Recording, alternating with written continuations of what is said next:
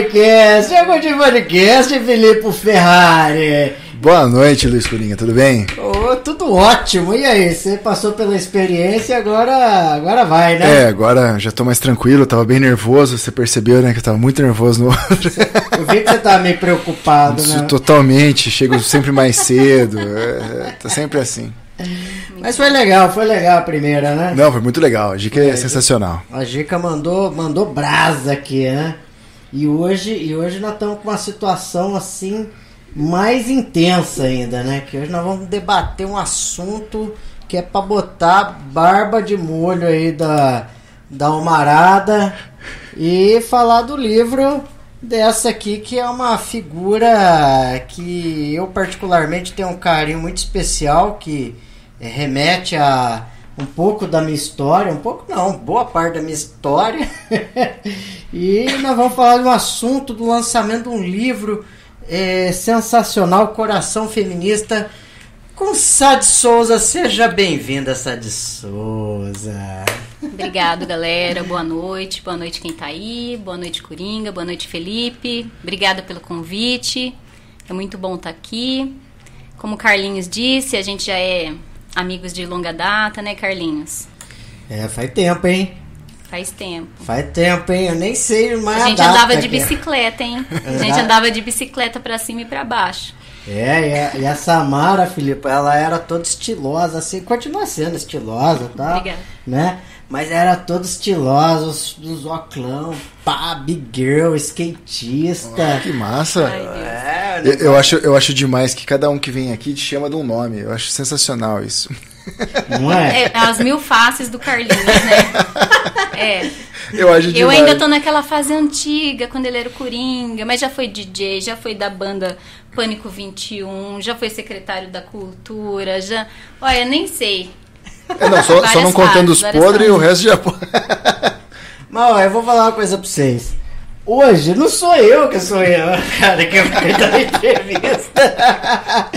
Mas ah, a gente quer saber de você. Conta um pouco Beleza. aí pra galera que tá assistindo. Quem que é a Sad Souza? Quem que é a Sad Souza?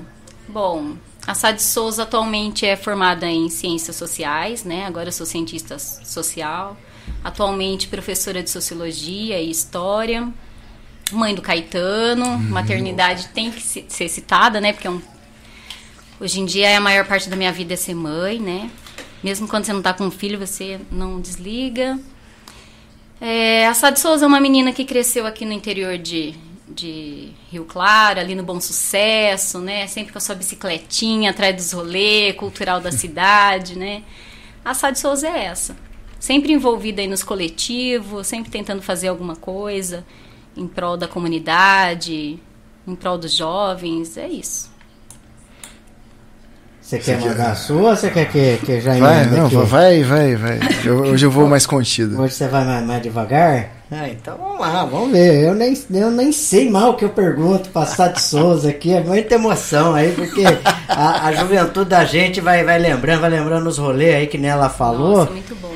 Mas, ô, ô Sá, conta pra nós aí. Você tá com, essa parada do livro aí e, e, tem uma introdução sua aí, um release que você sempre diz que escrevia para né? pra liberar as explosões da, de dentro de você e tudo mais. E essa, esse, esse sempre, quando começou? Então, eu lembro assim que quando eu estava na segunda série, devia ter 7, 8 anos, eu cismei assim: ah, eu vou escrever uma música. Minha mãe estava ouvindo música, eu falei: ah, é fácil fazer isso.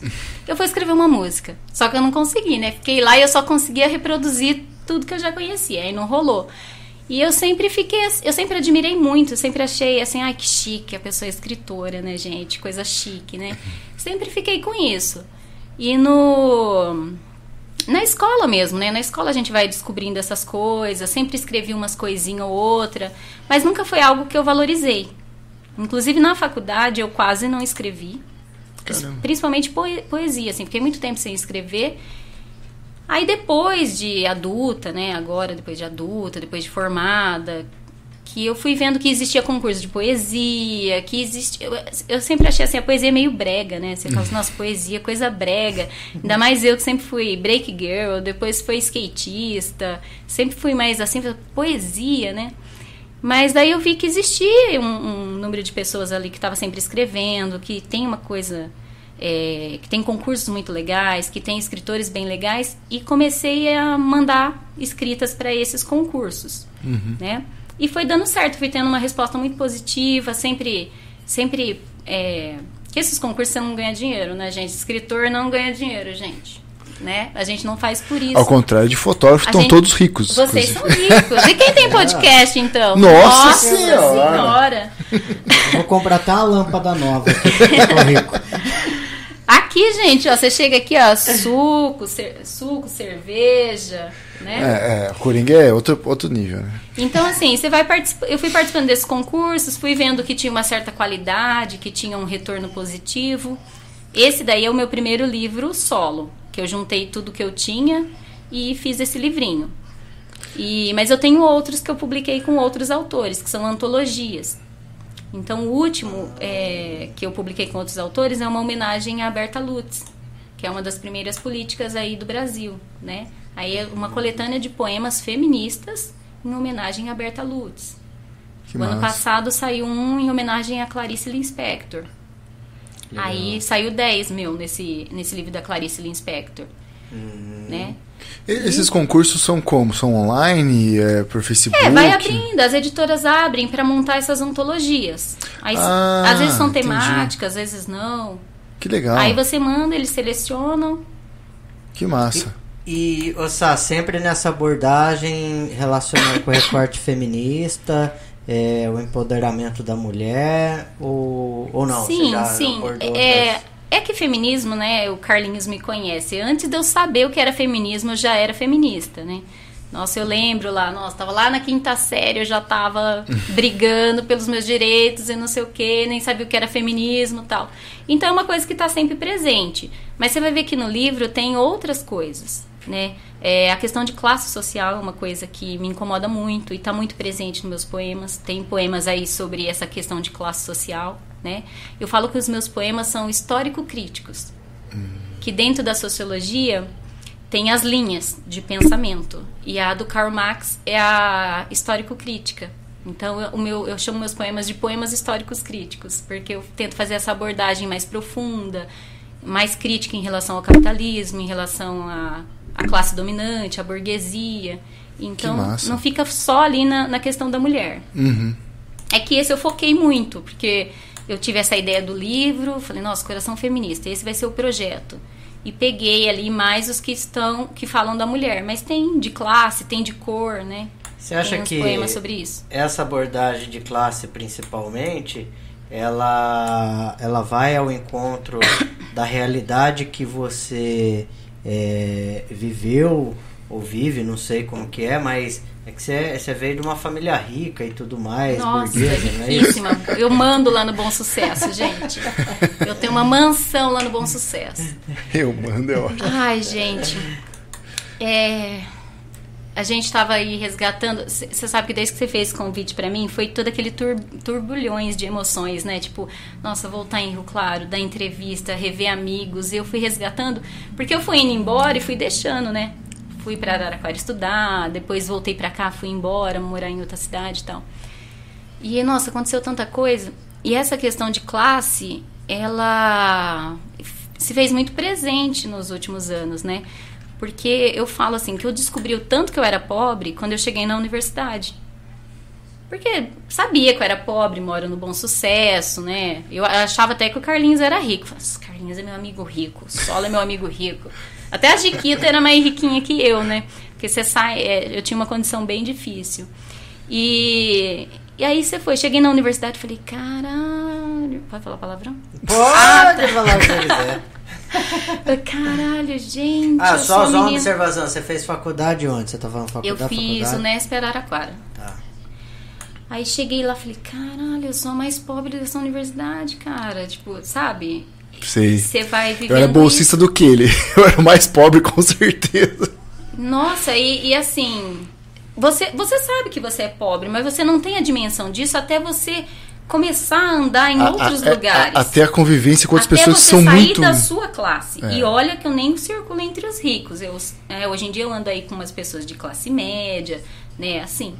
E, e isso me marca muito, porque antes eu tava desse lado, agora eu tô daquele lado, entende? Fica uhum. transitando assim, e isso me gera muita coisa. O turbilhões de emoções, igual eu falo aí, é sabe? Principalmente escola, cara. Quando eu comecei a dar aula, e a escola, eu sempre admirei muito a escola, porque é um lugar onde todos têm dignidade, onde, independente da sua condição, você pode ser quem você é. Uhum. Lá, né, então eu saí lá do Bom Sucesso e vim estudar no Odilon. Ali ninguém lembrava que eu era do Bom Sucesso, a menina mais pobre da rua lá, eu era a Samara, eu podia ser qualquer coisa lá. E ninguém ficava me lembrando do, do histórico que você tem. Uhum. Isso que é legal de escola, né? Você vai construindo uma identidade ali meio mais descolada da sua família. E eu sempre tive esse encantamento pela escola. Aí quando eu comecei a dar aula foi muito chocante, porque eu comecei a ver o lado dos professores e é um lado que às vezes não eu não gostei muito. E eu, nossa, o meu primeiro ano de professora eu fiquei assim muito mal emocionalmente, porque falei, nossa, cara, é o jeito que esse povo fala do, do, dos alunos, sabe? É o jeito uhum. que eles se referem, aos preconceitos que eles têm. E aí você você fica o tempo todo lembrando de si, nossa, deviam ter falado isso de mim naquela época. Nossa, até eu lidar com isso, até hoje é muito, muito difícil, assim. Caramba, que, que é, é muito. interessante você falar isso. Não, não tinha essa percepção. É muito complicado, eu acho. Manda ver. É, e a questão da criatividade, de onde você tira essas. Você tem muito do seu passado, mas e aí, de onde você busca inspiração para. Para escrever? É. O o meu companheiro, ele nem leu esse livro, né? Que ele fala assim: você escreveu só sobre mim nesse livro. Você só tá falando mal de mim nesse livro. Que não sei o quê, porque eu tô. A maioria do livro, né? A maior parte do poema, ele tá falando ali da relação de gênero, né? E é lógico que boa parte é a minha relação de gênero com ele, né? Mas eu escrevo justamente em momentos de raiva, de indignação. Eu transformo isso em algum tipo de texto. Hum, interessante. É, então, assim, você vai ler e não vai ter nada feliz, né? Mas não é assim, ah, essa Mara é infeliz. Não é que ela é infeliz, mas é que eu, eu escrevo melhor com essas emoções. Entendi. Você tem, tem, antes de falar o que, que tem, tem, tem, né? Mas Tá o Giovanni Alves Monteiro, vai Samara mandando um salve aí. ah, ele é um petistinha lindo, maravilhoso. Beijo, Giovanni. o, a Patrícia Gabriele. Ai, ai a Pati. Pati, beijo. E ela manda aqui, ah, eu lembro disso, como brigava, hein? E a Carolina Zonta. Nossa, minha chefe, gente. É sua chefe? Vamos e... aqui, vamos pegar leve, galera. É, então chega de palavrão. minha chefe tá aqui assistindo. Essa chefa. Gente, é... eu amo minha escola, eu amo meu trabalho. Nossa, lá é muito bom. É, ela toma cerveja? Ela toma. Carolzinha o... é maravilhosa. Carolina, ela manda assim: uhul, parabéns, Sá, sucesso sempre.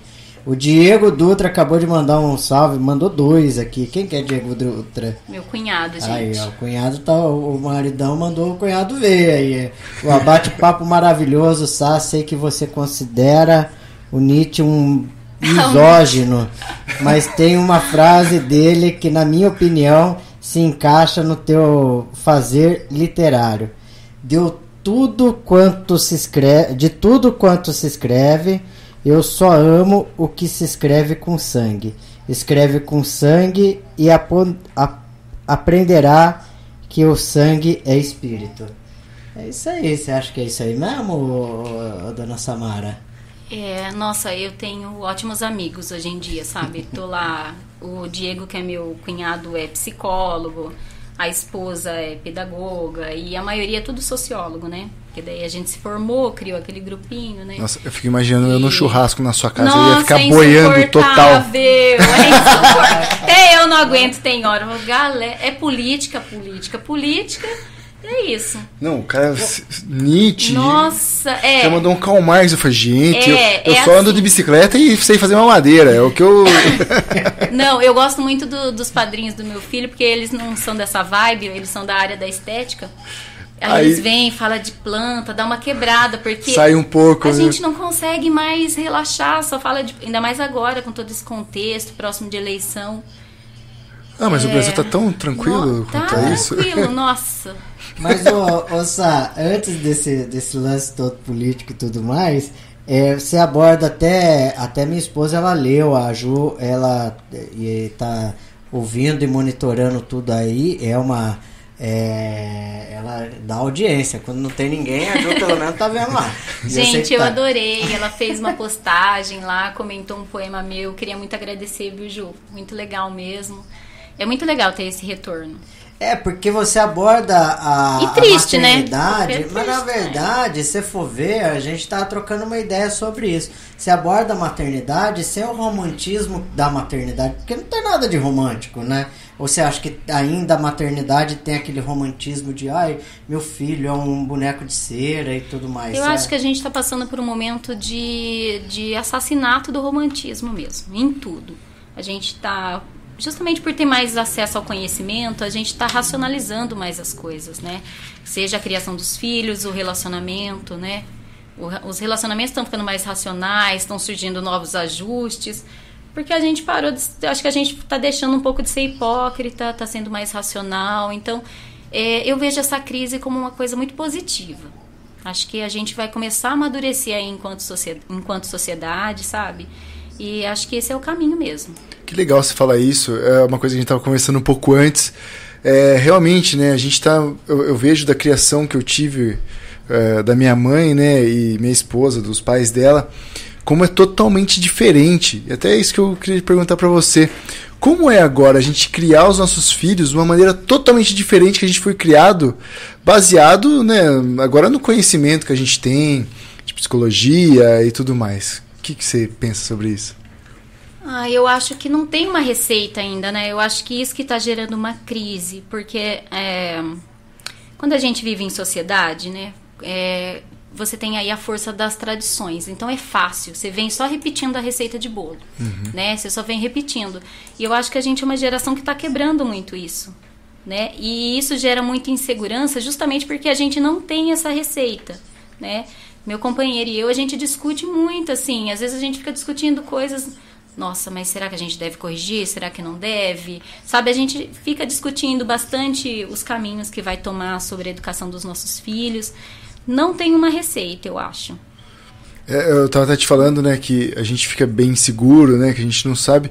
É, eu agora não vou lembrar, eu vi alguma coisa no Instagram, que agora você segue pediatra, psicólogo e tudo mais, né? Mas eu vi uma coisa interessante, que assim, é, eles falaram, a gente não sabe como essa geração vai ser.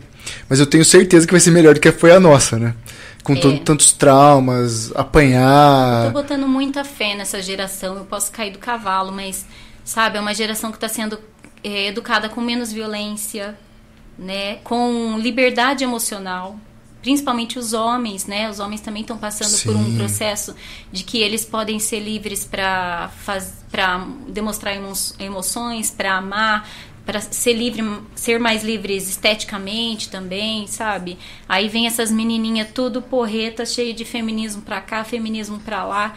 Então eu, eu, eu tô otimista em relação a isso, né? É, eu, ah, quando a Giga veio aqui, até acho que comentei.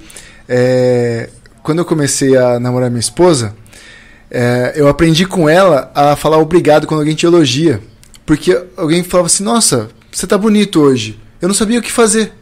Olha que, que, que loucura. Aí, eu sempre elogiei a minha mulher, que inclusive é muito bonita, né? Já vamos dar um beijo aqui, Carol.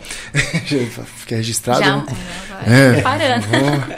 É, e aí ela fala, ah, obrigado, obrigado. Eu falei, nossa, eu tenho que agradecer. Eu não tinha essa noção, né? De, de. Porque a gente era muito, mas muito reprimido mesmo, né? E agora eu vejo com meu filho, como a gente incentiva ele a falar que, que ama, né? Se expressar. É, até no YouTube, não sei se você já chegou a ver, é, tem uma moça que conta histórias e ela fala: ah, agora ele tá vermelho da raiva. Agora ele vai res- respirar para ficar verde da calma. E ele fica. é, ele aprende as emoções de como ele tá. Às vezes ele fala assim, papai, tô, tô azul, que é triste. É, é engraçado você falar isso, né? Agora a gente, essa geração tá tendo muito, que nem meu filho que é menino, né? Ele tá tendo muito isso, pô, ele já, ele já sabe os sentimentos, né? Já começou a ter contato com isso. Que antigamente não tinha nada Nossa, disso, né? Isso deve, deve ser muito. Nossa! Veio uma esotérica aqui num programa, que amanhã tem um programa do do Ney Paiva, um podcast que o Ney Paiva chama é Viva Voz. Cidade, é, o Ney Paiva, radialista. É. Salve, Ney Paiva! Amanhã estaremos dando audiência aí. Veio uma esotérica dizendo que as crianças de hoje elas estão vindo para mais para trazer ensinamentos do que a gente levar ensinamentos, sabe? E aí ela citou um negócio bem que eu não fiz conta, né? Mas ela fala, tá nascendo mais gêmeos, tá nascendo trigêmeos, muito mais do que numas gerações passadas, e, e, e, crianças diferenciadas mesmo, assim, uma esperteza, uma sagacidade que é para olhar e falar, ô oh, galera, vocês estão. O mundo tá errado, hein? Evolui, evolui mundo. Gente, mas é, sabe, eu fico olhando, nossa, eu tô. Eu vejo às vezes que eu tô num lugar privilegiado. Que tem uma professora aqui que trabalha comigo e ela fala que é a fonte da juventude você tá com os jovens, porque você tá o tempo todo ali se alimentando do novo, né, que tá vindo e tal. E, nossa, isso é, isso é muito mágico. Às vezes eu fico olhando e falo, caramba, gente, se essa menina com 12 anos tá assim, imagina quando ela tiver 20. Eles ensinam coisas maravilhosas pra gente. E essa, e essa liberdade emocional, até liberdade sexual mesmo. Sim. Que, olha, Coringa e eu, né, sempre aí dentro dos coletivos anarquista, comunista, feminista, e a gente era assim, ó, limitadíssimo com essa questão do nosso corpo, da nossa sexualidade. E, e essa galera vem assim totalmente mais livre, disposta a, a, experimentações, com menos preconceito. Eu fico, fico boba de ver, sinceramente. Você acha, você vendo assim, tendo esse recorte dos adolescentes de hoje, é, que convive bastante, você acha que eles vão ser mais abertos, com a cabeça mais aberta, para não ser que nessa polarização política que está hoje, o pessoal não se escuta, só quer xingar e brigar. Você acha que eles vão ser mais. É, humanos, sei lá. Pacíficos. Eu acho o seguinte, eu Racionais. acho que esse mundo, é, esse mundo perfeito que a gente pensa que vai existir, onde todo mundo sabe conversar, abraçar as plantas e explorar a sua sexualidade sem preconceito, eu acho, eu acho que sempre vai ter uma polarização. Eu acho que a gente caminha cada vez mais com uma polarização, porque ao mesmo tempo que eu vejo esse movimento que está surgindo jovens mais abertos e tudo mais, que é fruto do seu tempo, né? Fruto uhum. de, de, de, tudo que está acontecendo hoje em dia no mundo, mas também tem o lado oposto. Eu também tenho jovens que estão se tornando ultraconservadores, que fazem, que têm uma reação negativa uhum. em relação a essa mudança, a essa crise. Que a gente está no momento de crise, né? Sim. A gente está rompendo com o patriarcado, está rompendo assim, né? O, o, patriarcado começou a ser questionado, reconstruído. É, questionado para possivelmente vamos aí tentar construir algo novo. Então essa crise ela gera os dois lados, eu acho. Até gera por... uma galera que, que é corajosa, fala assim, vamos arriscar algo novo, mas tem o reativo também, que vai puxar para um lado seguro, que é o lado do conservadorismo, um eu espaço tinha uma, seguro. Uma pequena esperança. Né? Então eu acho que isso isso vai ser sempre isso está sempre presente na história. O que eu vejo, assim, é que em alguns momentos a, a história permite o avanço de um lado e em hum. outros momentos da história permite o avanço de outro. Entendi. Mas, tão, mas sempre existiu, sempre existe os dois lados. É. Ô, Sá, o Cadu, você lembra do Cadu? Lembro! salve, Cadu, salve! O Cadu mandou um salve aqui, Ai, salve família, boa noite para nós. Legal. Parabéns pelo livro Samara. Há quanto tempo, hein? Tudo de bom para ti. Legal. Mandou, você trouxe livro para vender ou, ou não? Não trouxe. Aí, Cadu, perdeu, hein, Mas esse aqui é meu e eu enchi o saco do Cadu, sabe? Que assim, eu fiquei, acho que eu, faz um mês que eu falo, ó, é, que esse mês é um mês especial dedicado a. Vai ser só mulherada essa semana, mulher de luta e tal.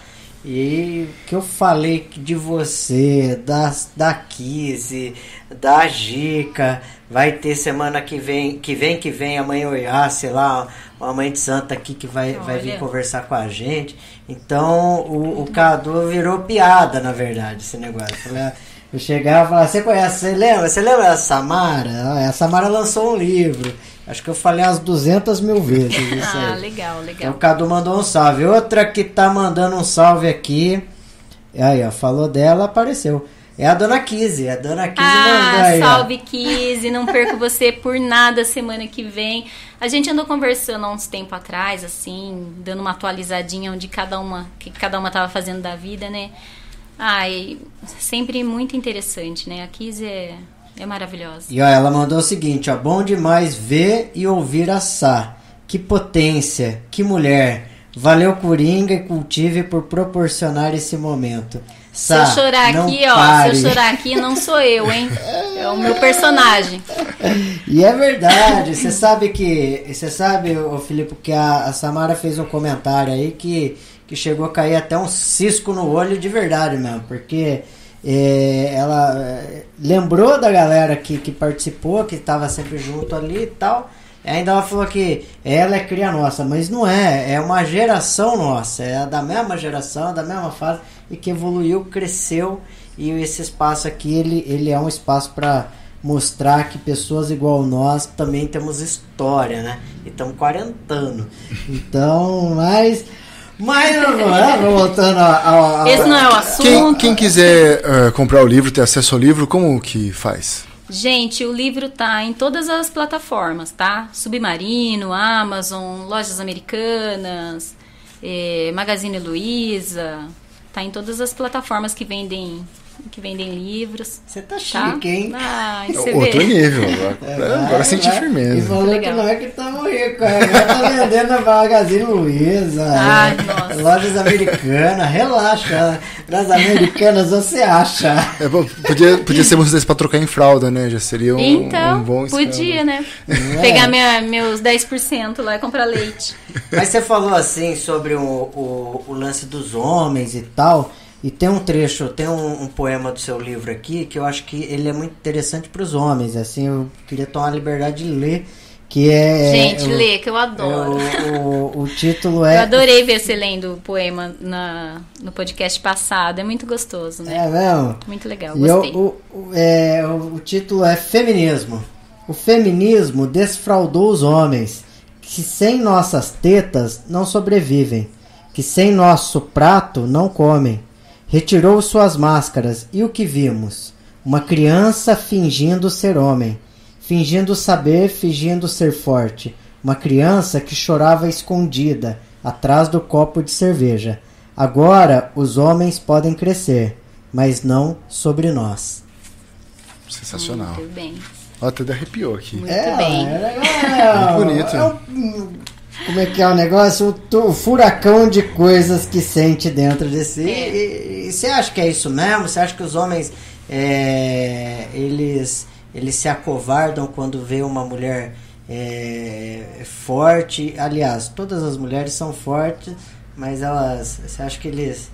Você sabe quando, quando a gente quando estuda quando a gente estuda feminismo, aí você estuda gênero, na verdade, né? O feminismo é esse movimento político que luta entre a igualdade entre os, entre os homens e mulheres, mas na sociologia a gente estuda a sociologia de gênero, que é estudar toda essa construção da identidade, né?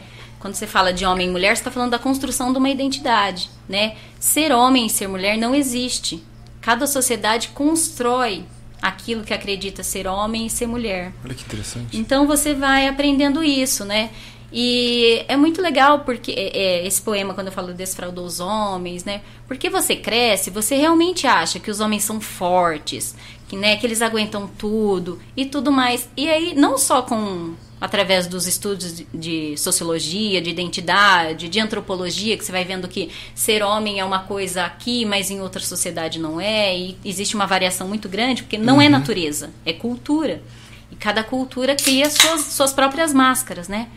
E aí eu, eu, eu tô numa fase, assim, de ter muita dó dos homens, na verdade. Porque eu acho que a masculinidade é, é, é muito pesada. Sabe? É muito pesado. Eu fico pensando, é muito triste o homem ter que fingir o tempo todo que ele sabe o que tá fazendo, que ele sabe resolver, que ele é o forte, que ele, sabe, assim, que ele não Sim. está magoado, que ele não está emocionado. Eu fico pensando, cara, o que, que a sociedade fez com os homens? Que coisa triste. É uma mutilação, sabe? Então, hoje em dia, que eu, eu sou uma feminista que teve várias fases aí. Já odiei o sexo masculino, né? Ser adolescente e não tem. O adolescente tem que odiar alguma coisa. É, né? Senão... nossa, caramba, odeio, né? Eu odeio ser mulher, odeio os homens. Não tô mais nessa fase. Hoje em dia eu tô nessa fase de que a gente tem que emancipar todo mundo, tem que unir todo mundo, tem que libertar todo mundo. E e cada vez mais estou focando muito mais hoje em dia as minhas leituras no masculino do que no feminino.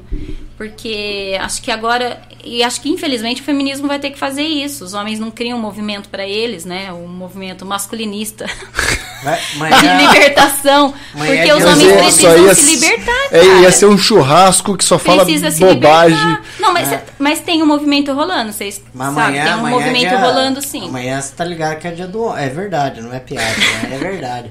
Tem um dia do homem também, mas não, não tem. Até uma cliente nossa aqui da Cultive, ela falou assim: eu faço algum tipo de postagem sobre ela. Tem um- uma empresa, é a Logitech, tem uma empresa de locação de equipamentos de, para construção. Aí eu fiquei na dúvida, eu falei, mas como fazer uma postagem dia do homem numa situação dessa que tá acontecendo tudo, um É, monte de não coisa? cai bem por A- enquanto. Acho interessante você falar do movimento, mas, cara, a hora que você começou a falar, deu até vontade de chorar, você acredita? Porque eu é. sinto, eu sinto muito isso, que é o famoso homem não chora, que eu ouvi, ó. Né? A gente aguenta muita coisa, Cara, é quieto, terrível. né? Terrível. Você fica... Você tem que ficar quieto e, e realmente é muito... Hoje é em muito- dia, eu foco muito mais assim é, em fazer um processo de libertar os homens do que libertar as mulheres. Quando eu posso, quando eu tenho espaço para fazer uma atividade socioemocional, eu faço mais um processo de libertação do homem, de falar, ó, você pode abraçar, você pode falar o que você está sentindo, você pode falar que você tem medo. Eu faço muito mais isso do que o processo de empoderar as meninas, que as meninas estão, ó, elas estão de parabéns, galera, sabe? As meninas estão indo bem. Eu acho que agora a gente tem que vir chamando os homens também para esse movimento de, de libertação, sabe? Eu acho livro acaba importante. sendo uma cartilha pros homens, pra falar a verdade, né? Eu acho que ainda não. Não! Tem bastante acidez aí em ainda, né? viu? É. Não, se bem que, olha, é, não, não é falar, não. Eu ainda me considero um cara que não, não, não sou um cara machista, tento ajudar e tudo mais. Mas o lance ainda da é cegueira. machista, né? Mas o lance da cegueira, na verdade, é o lance da cegueira dos homens. Que, é o, que também é o que eu li na, na semana passada. A Ju pegou o seu livro e falou assim: a cegueira do Coringa, e tudo que é. A cegueira do Coringa. a cegueira Ai, do gente, eu vou contratar a Ju e pra é fazer um marketing desse verdade, livro. é, oh, verdade. Agora, o, o Anderson Moreno, ele fala assim, ô encrenca, Ah. fala aí sobre seu primeiro ano de faculdade, quando Ai, morava gente. com mais de 11 pessoas na mesma casa. Que parada é essa aí? Conta pra nós. Ai, gente. O Ander, a gente morou junto, o Anderson e eu, né, na mesma. Eu morei na moradia estudantil, né? Então morei com o Anderson. E daí que vem esse, esse apelido Dona Encrenca, né? É, Que eu era você, né? né? É, nossa, eu, nossa, eu tenho uma coisa com limpeza, cara. Eu tenho um problema com isso. Um dia eu vou tratar, mas vai ser o que eu vou deixar por último, porque é tão forte em mim que eu não quero tratar, que eu tenho medo de perder essa coisa de limpeza. Aí você vai morar com um monte de estudante, né? Ninguém quer saber de nada, né? E eu era responsável ali por organizar, fazer a organização da casa e tudo mais. E eu tinha a minha amiguinha lá, que era a Margarete, e a gente era as mais baixinhas. Então eu era encrenca, ela era encrenquinha. e a gente que ficava, galera, ó, vamos lavar essa louça, vamos organizar essa faxina. É, essa coisa de rap, né, que foi muito bom. Nossa. Ai, que doido, cara. A, a minha filha também, é, a gente chama de encrenquinha. Agora com o Pantanal da novela, ela virou a Juma. A Juma. Porque Boa. ela vira uma onça que, rapaz, ela tem só dois anos, ela põe o dedo na minha cara e fala. Nossa, eu tenho isso até com sala de aula. Professora, a senhora tem toque, né?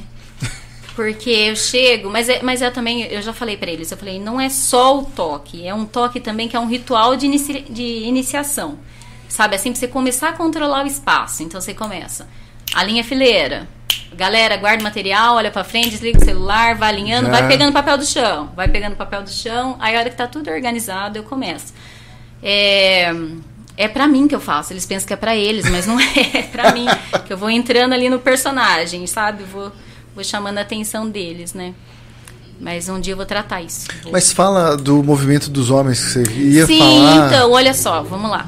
E isso é uma coisa que está acontecendo. Já tem vários aí, vamos dizer assim, intelectuais que estão bastante preocupados com isso. Já está acontecendo é, vários movimentos terapêuticos, várias oficinas que, que, que tentam fazer esse processo, sabe? De, de, de chamar o homem para a libertação dele, assim, a libertação emocional, sabe? É, principalmente discutindo o que hoje a gente chama de masculinidade tóxica, hum. né? Então, assim, não é deixar de ser homem. Né? Porque eu, por exemplo, né, é que tem, tem várias linhas do feminismo. Tem feministas que não são cisgênero, não, não gostam dessa identidade que a gente chama de ser mulher. Eu, por exemplo, não tenho problema com isso. Eu amo ser mulher, né? Uhum. Agora, né? Agora eu amo. Mas... E acho que também não tem nenhum problema em gostar de ser homem, mas tem uma parte da masculinidade que a gente tem que questionar e os homens têm que se libertar porque eles adoecem, cara. Né? Uhum. Né? Eles são o número um aí em casos de alcoolismo, em casos de homicídio ligado à violência, né? É tudo questão emocional, né? Moça, uh, tem, só... tem, um documentário, eu tô aqui falando com você, tô tentando não, lembrar que eu trabalho sempre com os meus alunos e agora eu não vou lembrar.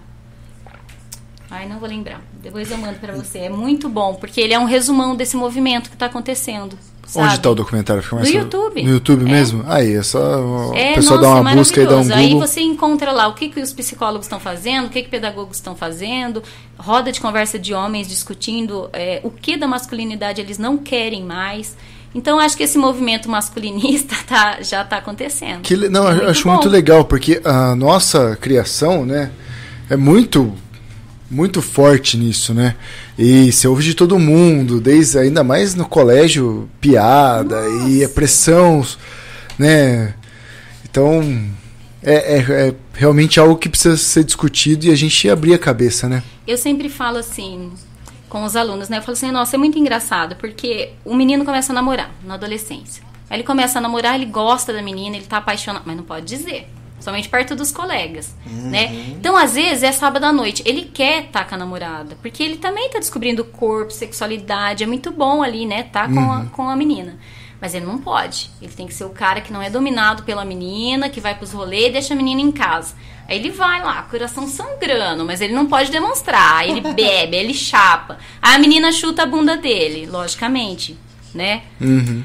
Aí, o que, que ele faz? Não consegue pedir perdão, não consegue romper com os colegas, falar que, pre que, que, prefere ficar com a namorada. Os meninos não fazem isso. E não pode aí, falar que tá sofrendo. Aí, droguinha, álcoolzinho, né? Vai. Não pode. Não pode demonstrar que tá sofrendo, né? Vai fugindo do.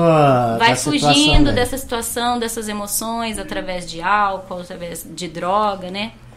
E aí, quando se torna adulto, fica é sempre esse pior, né? frustrado. Nossa, eu, eu, vejo muito isso. Eu vejo muito assim, muita gente, principalmente os homens, assim, perdendo companheiras porque não conseguem dizer uhum. o que sentem, não conseguem pedir desculpa, né? Se Caramba. esconde atrás do copo de cerveja. Então é essa a minha crítica.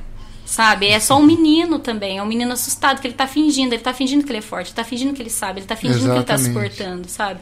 Então essa é a crítica que tá aí nesse nesse poema. Que massa, muito legal. A Jaine Lopes mandando um salve aqui, dizendo que estamos aqui vendo você. E o Caetano e as meninas estão vendo você na televisão. Botaram Ai, que legal. Vou dar um beijinho. Beijo, filho. Beijo, lindas. Caetano, mamãe tá aqui, ó. Beijo. E o Diego voltou aqui dizendo que falar para todos o quanto você. Oh, caramba, saiu. É que, é que entrou outra aqui. É, admitir nossa fragilidade é, liber, é libertador e revolucionário. Permitir reconhecer erros e avançar. O, a pior característica do machista é a incapacidade de pedir perdão. É, pedir desculpas, no caso. É, Estênio Souza. Fala para todos o quanto você ajudava em casa, mesmo sendo quem mais precisava de ajuda nos anos em que você fez facu. Orgulho de você, orgulho demais de você, Tata. Ah, belezinha. É, meu irmãozinho caçula. Gente. Ah lá, isso aí, tá vendo? Né? Você sabe que eu sempre tive uma experiência muito mais masculina do que feminina. Hoje em dia eu fico pensando assim Como na minha assim? vivência. Tipo assim, eu vivi muito mais como homem do que como mulher. Como que eu vou dizer isso? Sabe, é uma experiência assim, sempre sempre ter que fazer, ter que resolver, sabe? Eu era a irmã mais velha, sempre fui o braço direito da minha mãe. Aí depois nós perdemos nosso pai, eu assumi esse lugar de pai que eu já meio que tinha, sabe? E ent- então eu acho que sempre foi essa minha minha crise assim com a sociedade, sabe, de falar, nossa, você é frágil, você não pode fazer. Eu sempre tive essa essa experiência tão assim cheio de potência, sabe, cheio de, de ter que ter força, ter que tomar decisão. Então, por incrível que pareça, eu me ponho muito no lugar dos homens, sabe? E agora eu tava contando pra você, né?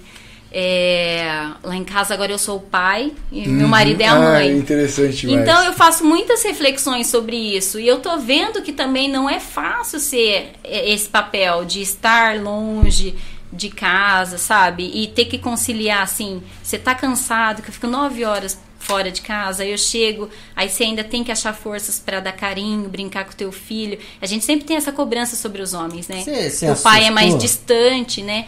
Mas eu tô. eu- gente, eu não sei, acho que Deus tá tentando me dar uma mensagem com isso. porque eu sempre tô experimentando lugares masculinos. Mas, mas não eu acho interessante você falar isso. Porque talvez com a sua sensibilidade feminina você consegue entender e, e passar coisas que a gente, às vezes, desde pequeno, tá sendo ensinado desse, dessa forma, a gente não consegue mais nem ver, né? Agora você, você, você, é, programou para ser mãe ou não? Veio no, no, no, no susto? Assim, igual eu. Igual também. Gente, eu, nossa, se alguém programou, eu queria dar um prêmio. Eu, eu admiro essas pessoas. Você é mãe.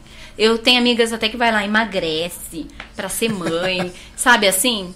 Eu tava pronta pra ser mãe. Eu já tava nesse processo, sabe? Nossa, você, não você. Mas eu nunca achei um motivo racional pra ser mãe. Não tem um motivo racional pra ser mãe. Você tem vários motivos afetivos, emocionais pra ser mãe. Racional você não vai achar nenhum né? Porque a mulher sempre perde aí, gente. Tá sempre perdendo. É muito complicado ser mãe. Porque a gente é mãe a partir do olhar masculino. Hoje em dia eu tô percebendo isso. a maternidade, ela é construída dentro daquilo que a gente chama de patriarcado, né? Essa cultura masculina, né? Então a gente é mãe a partir do que os homens desejam, né? Que a gente te- tenha total disposição, fique totalmente disponível para a criança, né? E então isso é muito complicado, porque na, na sociedade atual não dá para ser esse tipo de mãe. Eu não consigo ser esse tipo de mãe. Eu trabalho e e uma coisa que eu trabalho em mim também é assim, não sentir remorso por gostar de trabalhar. Porque no começo eu quase caí nessa armadilha, tipo, ai meu Deus, eu vou ser uma mãe ausente, meu Deus, eu tô dando prioridade pro meu trabalho. Cara, e eu amo o meu trabalho, eu amo, eu, eu, eu, sou muito, eu fico muito feliz lá. Né? Então, legal. eu tenho que aprender, assim, que eu não preciso sentir culpa por gostar de trabalhar. Que a gente está construindo uma nova maternidade, mas o peso da antiga é muito grande ainda. Sim, muito Então grande. você tem. Toda hora eu tenho que ficar ali, sabe? Assim, tem horas que eu tô quase caindo no abisminho ali do remorso, da culpa, eu me resgato e falo assim: não. O meu filho vai ter uma mãe que gosta de trabalhar, que não vai ficar disponível para ele o tempo todo, porque no futuro as mulheres não vão estar disponíveis para os homens o tempo todo. Então ele já vai aprendendo com a mãe que ele tem que ter, que ele não vai ter tanto tempo assim com ela, porque ela trabalha, porque ela estuda, porque ela gosta de ler, porque ela gosta de praticar esportes, né? Então tudo é muito novo, mas assim, eu tenho a sociologia, né, que vai me, me dando esse respaldo, mas não é fácil não. Não é fácil, não. Eu vejo principalmente pelo que eu tenho em casa. Nossa. É muito. Né, eu tento fazer o máximo que eu posso ali, mas, nossa, realmente é pesado demais pra mulher, né? Nossa. O cansaço de mãe. Buscando entender meu papel de mãe, vago perdida entre as emoções. Ser mãe é doação ou escravidão? Já não sei responder essa questão. Vivo o momento mais feliz da minha vida. Vivo o momento mais cansativo da minha vida. Estou amando, estou odiando, estou sorrindo, estou chorando. Sinto-me completa, sinto-me sozinha. Quero eternizar nossos momentos, quero um momento só para mim. Ser mãe é maravilhoso, não recomendo. Você não recomenda ser mãe para as pessoas? Gente, esses poemas eu escrevi ali É, é, eu fiquei, né, sete meses de licença maternidade, que é até difícil, porque eu vou conversar com as minhas amigas. Ai, nossa, licença maternidade, que delícia. Eu, uh -uh. Não, gente, não foi legal. Eu não fiquei feliz, eu não me senti bem, eu não consegui arrumar um cabelo, eu não conversava com nenhum adulto, né? É, eu, eu, eu tive uma maternidade muito solitária, eu acho, né? Porque só foi eu ali das minhas amigas que estava com a criança, né? Eu vivo longe da minha família, então não tinha essa troca. Meu marido ficava muito tempo fora, né? Então eu achei que foi muito solitário. Então, quando. Eu, gente, eu lembro até hoje o dia que acabou minha licença maternidade e eu cheguei na porta do meu trabalho. Eu tava radiante de alegria. Tipo, é muito bom trabalhar, porque é muito difícil ficar só em casa ali, sabe? E uma coisa que, que pesa muito na maternidade é a perda da individualidade. Você não tem mais nada para si. Você só. Tudo, sabe? Tudo você tem tá no seu papel de mãe. E quando você tem um tempinho para si, ou você sente culpa, nossa, devia estar tá brincando com meu filho, nossa, podia estar tá lendo um livro com meu filho, sabe? Tudo, então tem essa perda muito grande.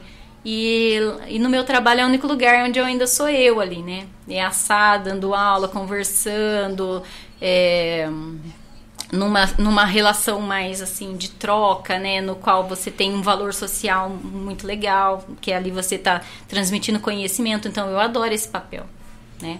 A minha, minha esposa, a minha companheira diz que ela teve que voltar a brincar de boneca e, e abrir mão daquilo que ela mais gostava. Ela não abriu, ela ficou um tempo é, cuidando da, da nossa bebê e voltou agora, tá voltando aos poucos trabalhar e tal, né?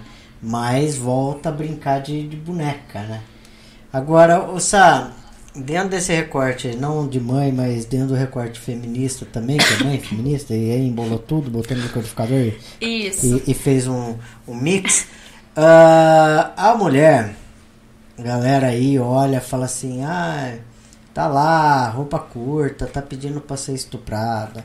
Ai, a roupa não sei o que, tá pedindo não sei o que.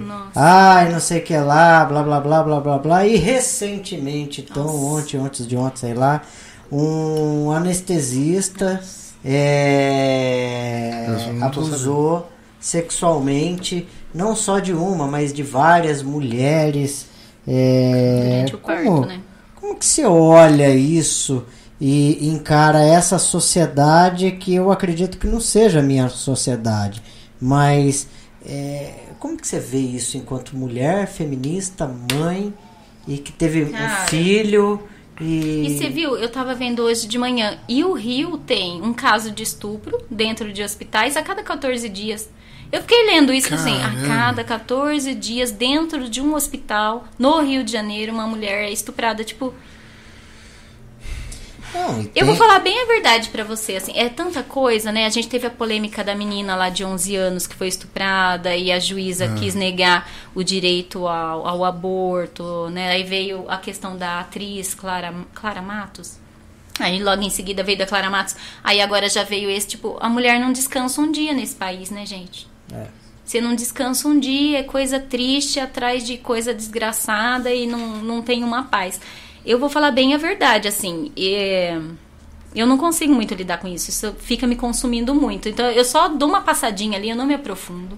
Eu procuro ficar informada dessas coisas porque eu até uso muito em sala de aula, né? Uhum. É sociologia, então eu trago todas essas notícias para a sala de aula, discuto, analiso, né? Esse a gente está estudando sociedade, então eu tenho que saber o que está acontecendo, que fica mais fácil.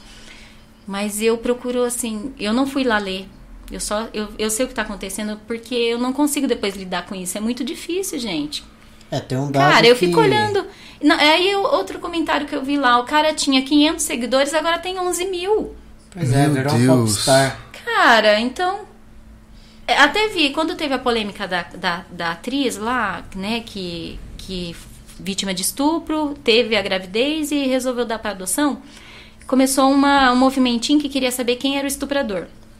Eu também fiquei muito pensando, caramba, quem será que é, né? Porque agora dava para fazer um, um, pouco mais de justiça. Mas aí eu vi um meme que eu achei ó, um, uma postagem que eu achei ótima. Falei, gente, na atual conjuntura, é melhor esse estuprador nem aparecer, que é capaz dele ganhar para deputado. Né? Na atual conjuntura, essas pessoas estão ganhando cargos, elas estão ganhando seguidores. Né? Na atual conjuntura, não, tá? A gente falando como se isso fosse uma questão só do nosso tempo. É, é, é só um reflexo. É que agora a gente tem as redes sociais, tudo, é, tudo fica muito multiplicado, É, o né? caso do mendigo mesmo, que Exato. o cara virou um popstar mesmo, né? É. Um caso que eu trabalhei em sala de aula muitos anos atrás, uma menina também, de uma adolescente, é, foi vítima de estupro coletivo no Rio também. E, nossa, foi muito polêmico. E o tempo todo, é sempre o mesmo caminho, né? Desmerecendo a vítima. O que, que essa menina de 12 anos estava no baile funk? O que, que ela estava fazendo com esse pessoal? E aí tinha uma cena, eu até, eu até lembro que eu levei isso para a sala de aula, essa fotografia. Ela indo depor com um moletom assim na cabeça, morrendo de vergonha, sendo vaiada, fotógrafos. E o estuprador, assim, ó. Certinho, ele, ele indo pelo corredor, ele assim, ó. Parecia um jogador de futebol, sabe? Cara, tem um é. dado que diz que a cada 10 minutos uma menina ou mulher ela é estuprada. Então, assim, um período de, de, de um podcast nosso, seis mulheres aí, Nossa, é meninas, triste. estão sendo estupradas. E né? dentro de casa, né? É, então. Que a maior porque- incidência é dentro de casa, é com alguém próximo. Não é nas ruas, na verdade. A rua não é tão perigoso pra gente como dentro da família. Agora você vê né? o absurdo é o cara que é um anestesista numa cesariana lá da Cara, mulher que- tendo nossa. filho e o cara lá abusando sexualmente. Cara. E assim, aí tem outros absurdos. Por exemplo, hoje esse retardado que ocupa a presidência da República, ele colocou lá falando que é, mas vocês per- perguntaram onde que era o centro acadêmico da faculdade Ah. que esse, Ô, sabe, tem umas coisas. Nossa, é, é- é triste, né? É, é triste. triste, Eu sou igual é- você, eu não consigo eu não ficar consigo- vendo. Eu não consigo ficar Ah, é vida, eu só consigo sentir uma caos. tristeza muito grande, É sabe? é- já é o caos, aí banalizou o caos. Sacou? Exatamente, É, banalizou o banalizou caos. caos, é um absurdo, um negócio muito louco. Muito absurdo. E hoje eu olhei e eu, uma, uma das coisas que eu não quis acompanhar é que eu sei que esse homem não vai preso. Porque ele é branco, gente. Porque ele é rico. E essa galera não vai presa nesse país, gente. Quantos casos aí de estupradores você tem, ou qualquer out- outra violência? Essa galera não vai presa, ele vai pagar uma indenização, aí ele vai sair do país, sabe? É, não, mandaram, Isso que, mandaram que deixa a ele- gente triste. Mandaram ele lá pro Bangu 8, mas existe pelo fato dele ter curso É o superior. primário, curso né, ele fi- superior. Ele, fica num lugar mais isolado. E então, E mas... é sempre a mesma história, começa a aparecer um monte de mulher dando depoimento, que... Teve um caso, há um tempo atrás, de uma influenciadora que minha mulher acompanha, né, que é mãe e tal. Mesma coisa, violência no parto. Eu lembro dela. a da Chantal, Uhum. é, o cara xingando, cara, um absurdo. O, o- o pai tava filmando ainda com a GoPro, cara, aparecendo fantástico. E, e essas coisas não param de acontecer, né? Sempre tem uma recorrência, aquela mesma coisa. É, é bem complicado, né? A gente, é que o, o Curinho falou. Parece que não é- não é a mesma sociedade que a gente vive, né? É um- É. Quantos livros da Sade Souza vai ter que existir para acabar com o machismo? Quem me dera, né, ter esse poder, né? Quem me dera, né? Sá, agora uma pitadinha no, no lance da política. É, você acha que hoje, não só na política, mas é, como um todo, hoje você se sente representada enquanto mulher é, no, no seu lugar de trabalho? Bem representada. Na, na política, na, em tudo, assim, você se olha e fala, porra, a mulherada, meu, tá batendo pesado mesmo, ela existe e ela, Gente, ela tá quem aí. que é essas mulheres pró-Bolsonaro? Eu eu preciso ler sobre isso até, sabe? Deve ter já vários estudos sobre isso. Essa Damares, né? Uma agora que está se lançando a, a deputada, que, que foi uma das ministras do Bolsonaro, fala, cara, que que é... Como que uma mulher se presta a esse papel, gente? Como? Eu não consigo entender, eu não Tá aí consigo. uma boa pergunta. Não consigo. Agora, nessa emenda toda desse soneto de, de política, é, e assim. E vocês viram que o feminismo está em pauta em todos os partidos, né? Eu já tô aqui. Eu adoro uma, uma propaganda eleitoral, né? Eu fico aqui, ó. Não perco Pessoa, uma. Eu acho super interessante. E uma coisa até que o meu companheiro também é, é psicólogo, é sociólogo. E ele, nossa, ele é fanático em política. Deve assistir 20 vídeos por dia de, da- dessas questões políticas, né? E eu, eu aqui, ó, eu tô bem informada porque eu pego uma coisa aqui, outra ali. E, e ele também reparou nisso. Ele falou assim: Nossa, você viu como que a, a- essa questão do feminismo, da, da, da presença feminina, ela tá presente em todo o discurso? Né? É a bola da vez agora, né? O feminismo e a tax- taxação das grandes riquezas é as duas bandeiras que todo partido tá pondo, que é o mínimo ali. Né? Eu tenho percebido isso. Você vê. Mas, ai, é muito triste. Minhas amigas, minhas amigas aí, minha- minhas amigas que eu digo, minhas irmãs, mulheres, vão acabar caindo nessa armadilha, né? Porque o, o discurso que eles fazem parece que é tão progressista, né? É tão. Nossa. É sempre lindo. Agora, você vê, recentemente, assim, recentemente, não recentemente, mas uns 4, 5, 6 anos atrás, a gente teve aí uma presidente da república que, que foi deposta através de um golpe, chama como for, eu considero um golpe. É, minha Dilminha. É, Você acha que é, isso envolveu também é, um, um- um machismo? Uma questão de gênero, né? É. Com certeza. Antes de tudo, foi muito uma questão de gênero, né? E eu não escondo pra ninguém, pode olhar minhas redes sociais, né? Com certeza vou votar no Lula. Tô ansiosa pra votar 13 com força. Meus alunos que falam, vou votar 13 com força, com o pé, professora. E eu tô ansiosa por esse dia também. E eu sempre falo pros meus alunos, e é uma questão polêmica, né? Eu gosto muito mais da Dilma do que o Lula. Eu acho que a Dilma foi muito mais ética, sabe? Foi muito mais militante ali da esquerda do que o Lula, né? E, e, a, Lu- e a Lula. E a Dilma. E a Lula. E a Dilma enfrentou muito sexismo, né, cara? Muito sexismo. E ela, e ela se saiu com muita classe, né? Eu gostei muito do, do. Acho que foi o Felipe Neto. Ele falou assim, cara, na época do Lula, eu meti o pau, fazia vídeo, eu xingava. E sabe o que, que, que eles fizeram contra mim? Nada. Nada. Eu podia falar o que fosse, eu tinha liberdade de expressão. Aqui, ó, falei meia dúzia contra o, o Bolsonaro e já tô recebendo um processo. E ele tá fazendo essa crítica, né? Então eu, eu acho muito legal, assim, a, a Dilma sempre foi muito elegante nessas questões, né?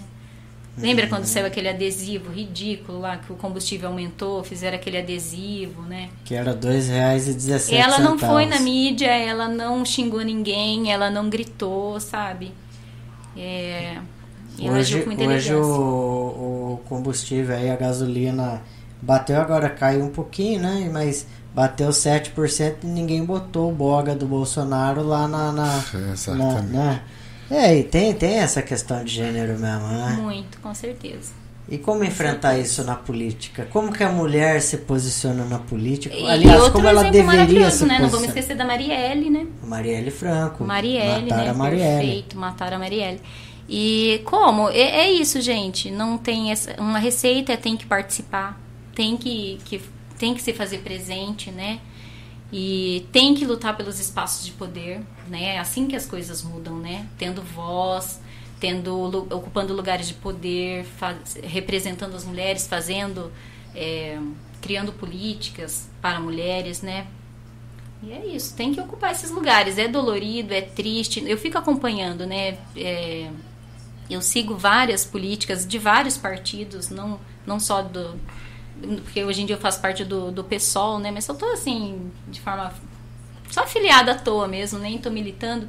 E eu não sigo só as mulheres de lá, sigo várias. E isso é muito presente. Elas falam muito sobre isso, né? Da, da violência de gênero na política, né?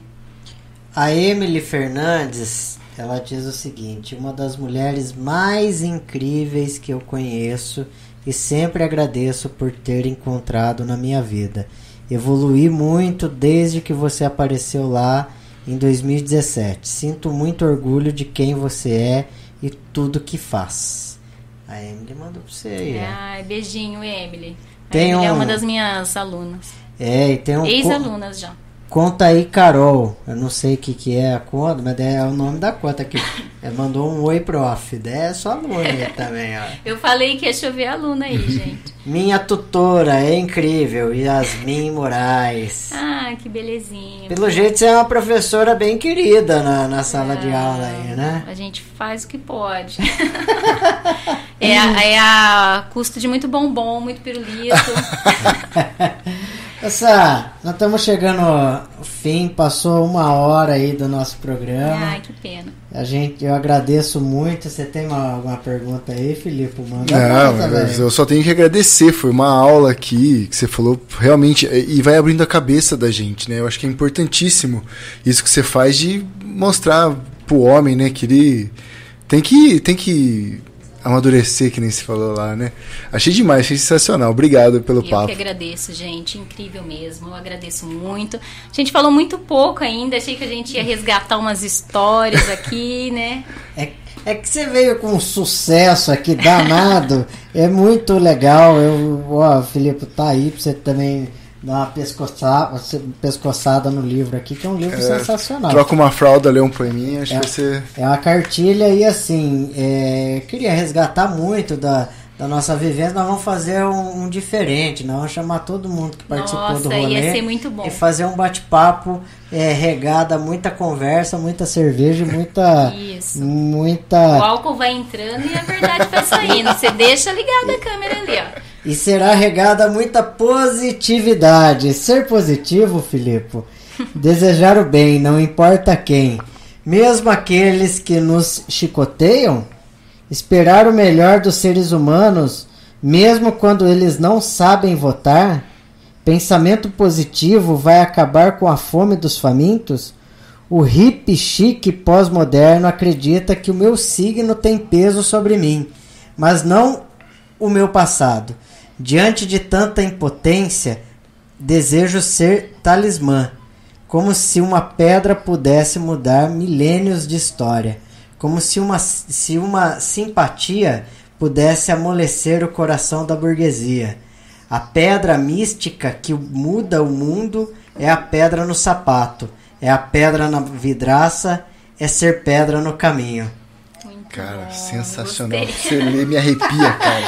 Acho, Acho que é um- demais, uma fantástico. ótima poesia para encerrar esse podcast, né? Essa daí, porque a gente está vivendo essa era, né, essa, dessa, desse misticismo. Eu, eu acho que a, a galera tá sofrendo tanto que eles estão procurando qualquer tipo de ajuda, sabe? E esse misticismo crescente, né? Isso é muito preocupante. E aí eu acabei fazendo essa. Nossa, a- achei sensacional. Você fala hip, hip pós-moderno. É, é uma piada interna lá dos nossos churrascos, né? Hip chique pós-mo. Não, sensacional. Esses E- e hippies de apartamento. a gente vê muito isso, né? Muito disso que você descreveu bombando no Instagram fora, né? Nossa, olha, pelo amor de Deus, muito. Isso está presente em todos os lugares, né? E eu acho que agora, com esse lance do Instagram, tem muito influencer. Que às vezes você vê, é uma criança de 20 anos que nunca não viveu nada na vida e está influenciando os outros de num Deus. pensamento crítico que, putz, é muito isso, o né? problema da sua vida é que você não está bebendo a água iluminada pelo sol da não sei de que hora, né? Cara, isso é muito triste. É. E, e é o que mais tem. Eu vejo muito isso assim. eh, eu trabalho com viagem, né? Eh, além de fotógrafo, eu tenho uma agência de turismo. O pessoal viaja muito pra pôr no Instagram, pra mostrar algo que, que não é. E caramba, você descreveu muito bem ali. Sensacional. Sensacional, Sá. Muito obrigado mesmo. Satisfação revela depois de tantos anos. Tantos anos mesmo, ó. Que faz uns 20 anos que eu não Não vejo fala assim que vão achar que vocês são 20 velhos. anos, como assim? É, É, é, fala, isso, fala Felipe. cinco aninhos, cinco aninhos. Faz pouco tempo. Do- faz um, me- um mês, né? Um mês que eu não vejo essa nave. Isso, faz pouco tempo. Mas muito bom, muito bom. Uma energia muito positiva. Olha, a controvérsia. Não, você é ácida só aqui. É muito legal, parabéns pelo livro. Eu fiz questão de ler de fio a pavio aí, de cabo a rabo. Eh, a, a Ju em casa tem lido também aí. E quem a gente pode indicar. E ó, galera, compra o livro, ajuda Manda lá, tá nas lojas americanas, relaxa que nas americanas você acha. Tá baratinho. É. E parabéns aí, fica à vontade para fazer as considerações finais. Quiser, o microfone Gente, é seu. olha, primeira, primeiramente queria agradecer, sabe? Muito grati, gratiluz. é, piada interna, tá, galera? Gratiluz, Acho galera. que gra gratiluz tá virando piada interna de É, várias empresas, assim. É, por estar aqui nesse lugar, sabe? Eu nem sei se eu sou digna de estar nesse lugar. isso, é Tem assim. muita gente interessante nessa cidade. Essa cidade tá sempre no meu coração e, tipo, ela é referência política pra mim, essa cidade. Fala assim, como assim vocês não podem fazer um evento? É só mandar um ofício, gente. Né? Rio- Claro, eu tenho essa sensação que aqui tem uma democracia. Pelo menos tinha. Não sei como é que tá agora, galera. Então, é, muita gratidão mesmo de estar aqui com vocês. Muito obrigada, muito agradecida de te encontrar, de ter, de ter esse papo, de ver que você está progredindo também. Né? Ontem, é, ontem não, semana passada ouvindo a Jiquita também, fiquei muito feliz por ela, né? É igual a Jiquita falou, né? Ninguém parou sua luta, então isso é incrível, né? Eu vejo vocês aí através das redes, ninguém parou, né? A gente tá ficando velho, tá tendo nossos filhos, às vezes a gente não, não tá mais fazendo fanzine, mas tá fazendo podcast e vai evoluindo, né? Então eu fiquei muito feliz de pelo convite, fiquei muito feliz de te ver também, tá? Faltou feliz de te conhecer também, Abduzidas, Felipe. né? Ah, vocês não falaram do Abduzidas, ai que É pena. verdade. Você vendo aí? Mas Tava conta aí, ó, escrevendo, dá tava tempo. escrevendo. Você, ela tinha um fanzine aí, chamava Abduzidas. Gente, o que, que é um É. fanzine? Que O eu, fanzine tô- é um... Olha só essa geração, Aí, Carlinhos. tá É, só eu sou uma atrás aí, gente. Tá? Também fui fazer fanzine esses dias na- com uma sala de aula, assim, nossa, fanzine, galera vai adorar. Tipo, que isso, professor? O que é, que é fanzine?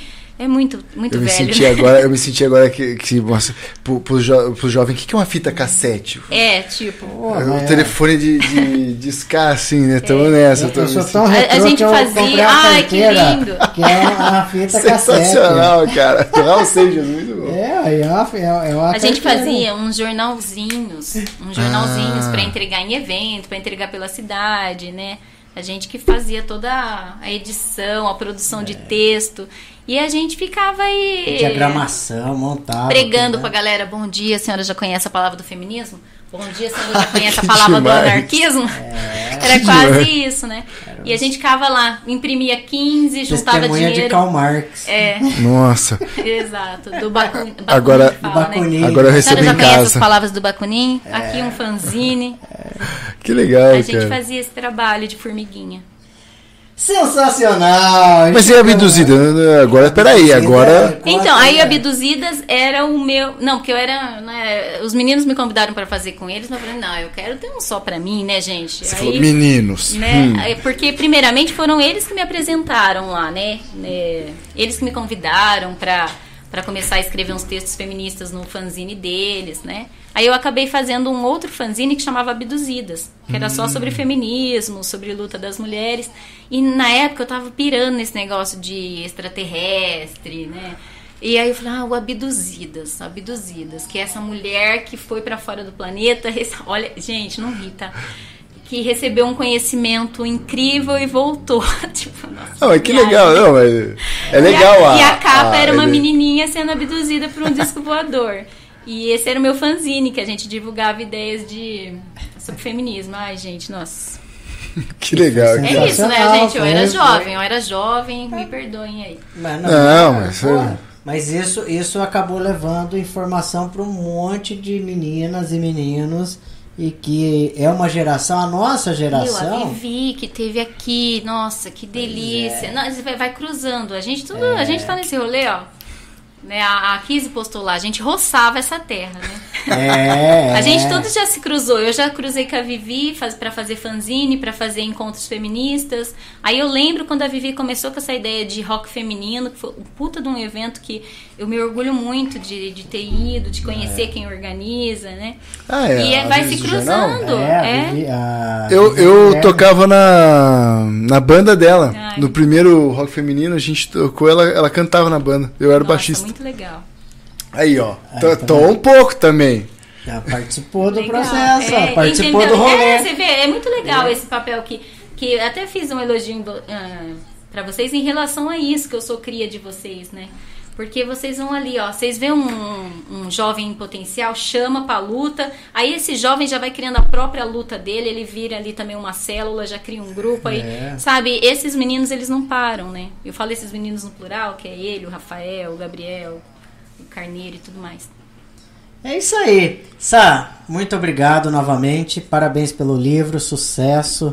É, sempre que tiver em Rio Claro, passa aí, cola aí, toma uma. Traz seu café. licor que eu esqueci. Traz meu licor, que agora eu fiquei interessado no licor Vou aí. trazer. Gente, trouxe uma- um presente pra ele eu esqueci, nossa. Aí. De Mas- Poços de Calda.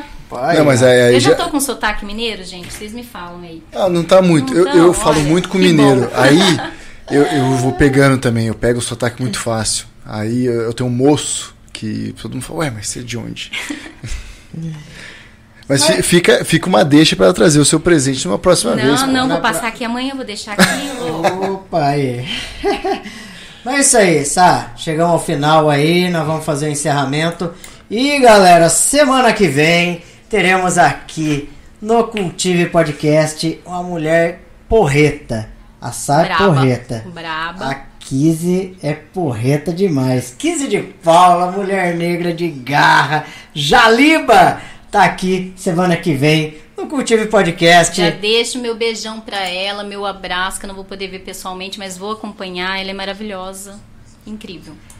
É isso aí. Muito obrigado, Filipe. Muito obrigado, Coringa. Obrigada, É- Felipe, viu? Obrigada, Carlinhos. É nóis. Até a próxima quarta-feira. Valeu. E